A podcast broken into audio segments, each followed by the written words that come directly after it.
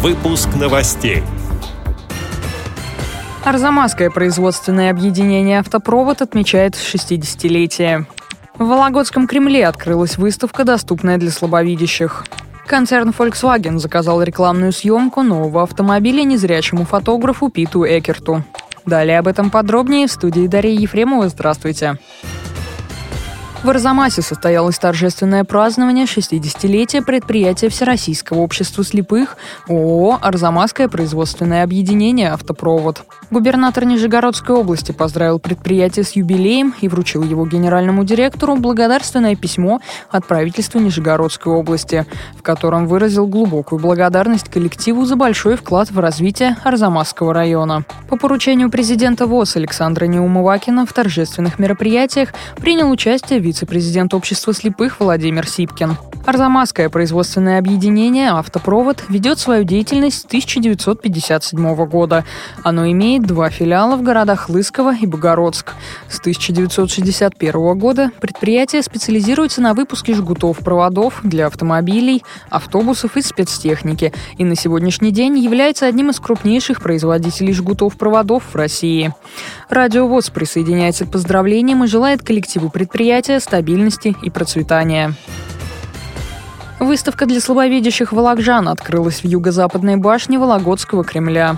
Экспозиция под названием «Соприкосновение с традицией» составлена из работ, созданных мастерами студии «Вологодские росписи». Все экспонаты, а их более 40, можно посмотреть руками, чтобы ощутить форму, размеры, материалы и текстуру.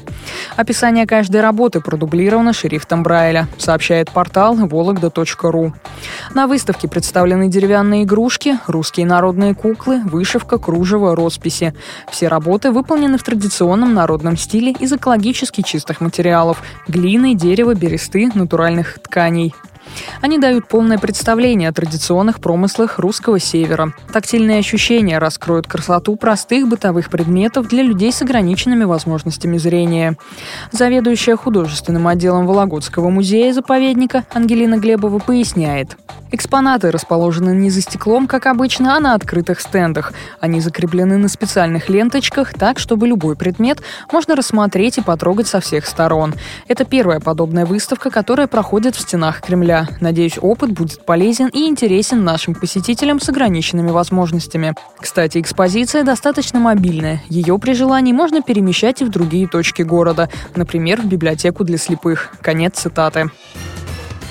Концерн Volkswagen заказал рекламную съемку нового автомобиля незрячему фотографу Питу Экерту из США. Рекламную кампанию автопроизводитель назвал «Вам не нужны глаза, чтобы увидеть красоту». Пит Экерт обладает несколькими премиями в области фотографии, выполняет заказы для модных глянцевых журналов, например, Playboy. Пит рисует светом, выставляет на пленочном фотоаппарате длинную выдержку, а позже в полной темноте с помощью разнообразных источников света вырисовывает объект – в данном случае машину. Фотографии Пита Экерта уже доступны для общего просмотра в интернете, а также концерн Volkswagen подготовил презентационный видеоролик, как Пит проводил съемку. Напомню, о таком способе фотографирования мы уже рассказывали в эфире «Радио ВОЗ» в цикле программ «Доступная среда», выпуск «Искусство рисования светом» за декабрь 2014 года.